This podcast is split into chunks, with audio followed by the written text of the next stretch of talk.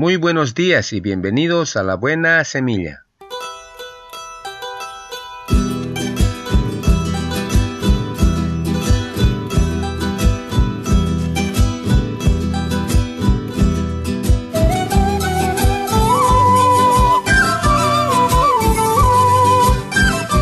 Hola, hola, ¿qué tal? ¿Cómo están? Les saludo con la paz de nuestro amado Señor Jesucristo. Un cordial saludo a toda la iglesia, a todos mis amados hermanos en Cristo Jesús, así también a toda mi familia y en sus casas mil bendiciones. Y para mis compañeros de trabajo, también en sus hogares, que Dios me los cuide y me los guarde siempre todos los días. Y no me olvido de mis amigos en general, a todos en general, allá en sus casas, en el lugar donde me están escuchando, que Dios me los bendiga y me los guarde todos los días de su vida. Antes de comenzar con lo habitual, quiero que me presten atención solamente un minutito. Quiero compartir algo hermoso con todos ustedes. Quiero decirles que hoy, precisamente hoy, cumplimos 100 programas de la buena semilla. Y quiero agradecer en primer lugar a Dios por todo esto que me ha dado como una oportunidad para compartir con ustedes la buena semilla. Y sin más que decirles, hermanos, hermanas, amigos, amigas, allá donde se encuentren, Espero que ustedes también puedan compartir estos audios que es muy necesario para escuchar en estos días que estamos atravesando todos los seres humanos.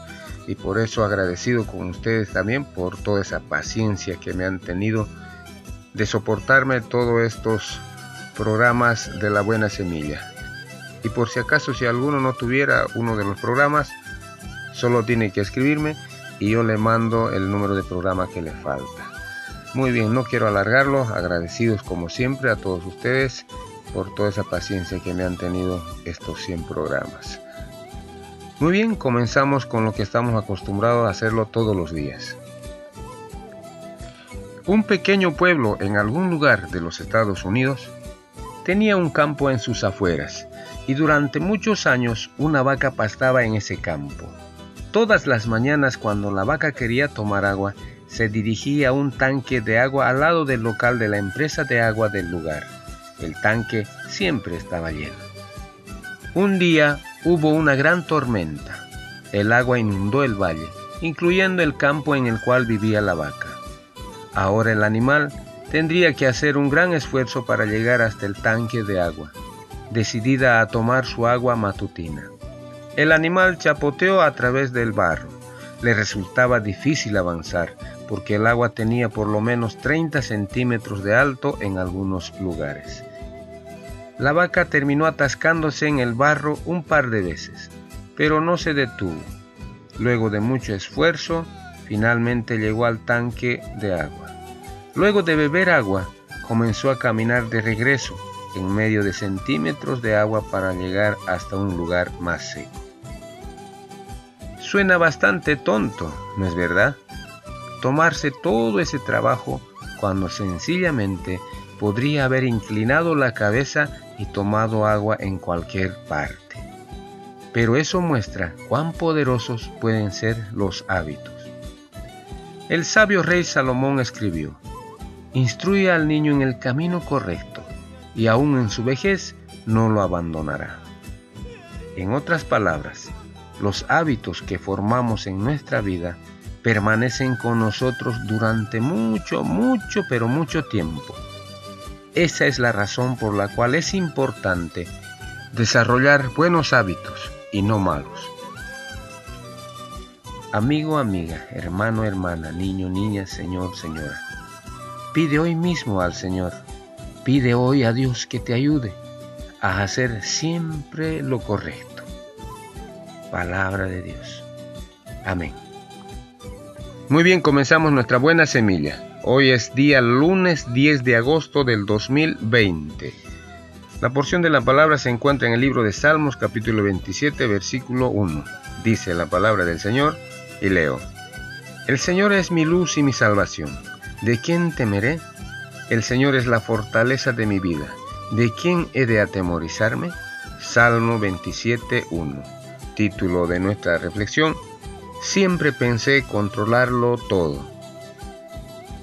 Fui criada en una familia cristiana y tenía principios cristianos, pero verdaderamente aún no tenía la fe. En el año 1993 sufrí una delicada intervención quirúrgica y permanecí semanas en la cama. Algo pasó entonces en mi vida, algo más importante que todo lo demás. Por consejo de un amigo, leí el Evangelio de San Juan. De repente comprendí que yo también debía dejar el control de mi vida a Cristo.